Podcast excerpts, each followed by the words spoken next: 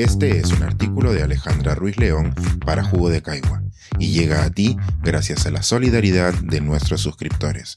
Si aún no estás suscrito, puedes hacerlo en www.jugodecaigua.pe. Dos años sin timbre a clases. La evidencia ha confirmado el error más grande de nuestra pandemia. Este marzo, después de casi dos años sin clases presenciales, vimos un regreso a las escuelas peruanas parecido a como lo recordábamos, con escolares bien peinados, entrando con mochilas y loncheras, despidiéndose de sus papás en la puerta del colegio, solo que sonriendo detrás de las mascarillas y tratando de mantener la distancia con sus compañeros.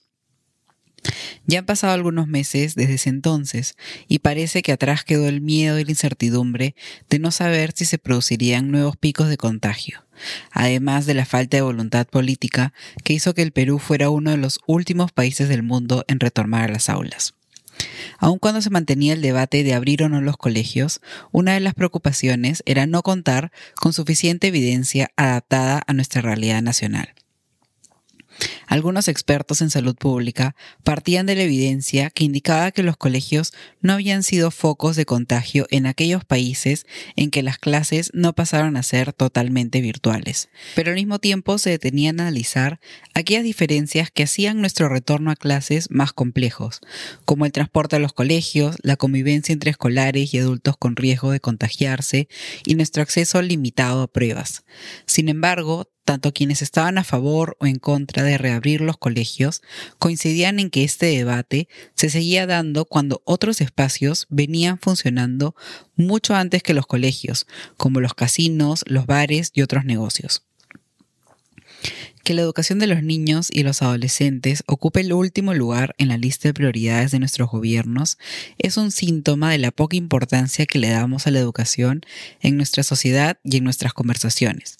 Sabemos que los negocios son importantes para la economía, pero incluso en las conversaciones más utilitaristas se olvidaba que la educación también es importante para la economía, no solo por la cantidad de negocios que dependen de los colegios, como cafeterías, librerías y servicios de movilidad, sino sobre todo por lo importante que es para nuestro desarrollo que los jóvenes reciban la educación necesaria para desempeñarse académica o laboralmente en el futuro.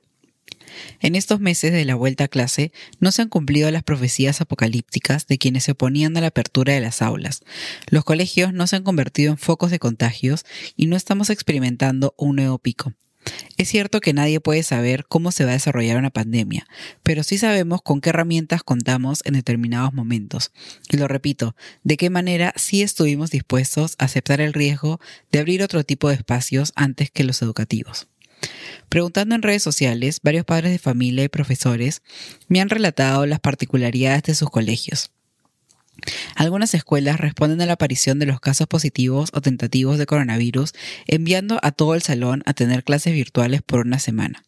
Otros colegios envían a toda primaria o a toda secundaria y en casos más extremos a todo el plantel. Estas medidas se acompañan con declaraciones juradas que firman los padres de familia cada semana, que aseguran que nadie en la familia tiene síntomas de coronavirus o ha dado positivo, además del uso de mascarillas, recreos en espacios abiertos, entre otras normas. Es evidente que pueden existir tantos protocolos como colegios hay, y que la situación actual permite que confiemos en protocolos que podrían tener poca eficacia. Por ejemplo, al preguntarle a algunos profesores sobre la existencia de hermanos en grados diferentes y si ante la aparición de un alumno con COVID en un salón envían a ambos grados de cuarentena, varios me responden que no.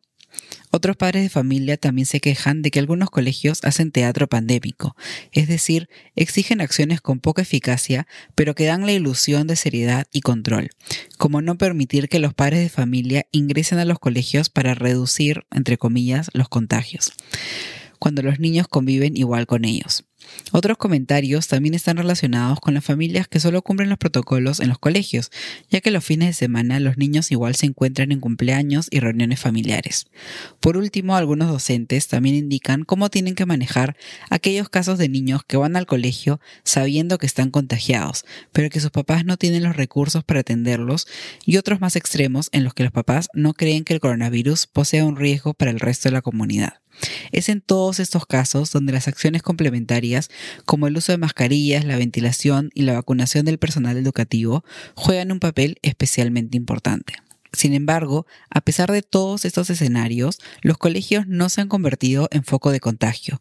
Si revisamos las cifras de contagios en niños y adolescentes, estos se mantienen en menos de un 10% del total. Es cierto que en marzo y abril, en comparación con enero-febrero, sí hubo un aumento de un 3%, pero hay que tener en cuenta que los colegios no son el único espacio en que los niños pueden contagiarse.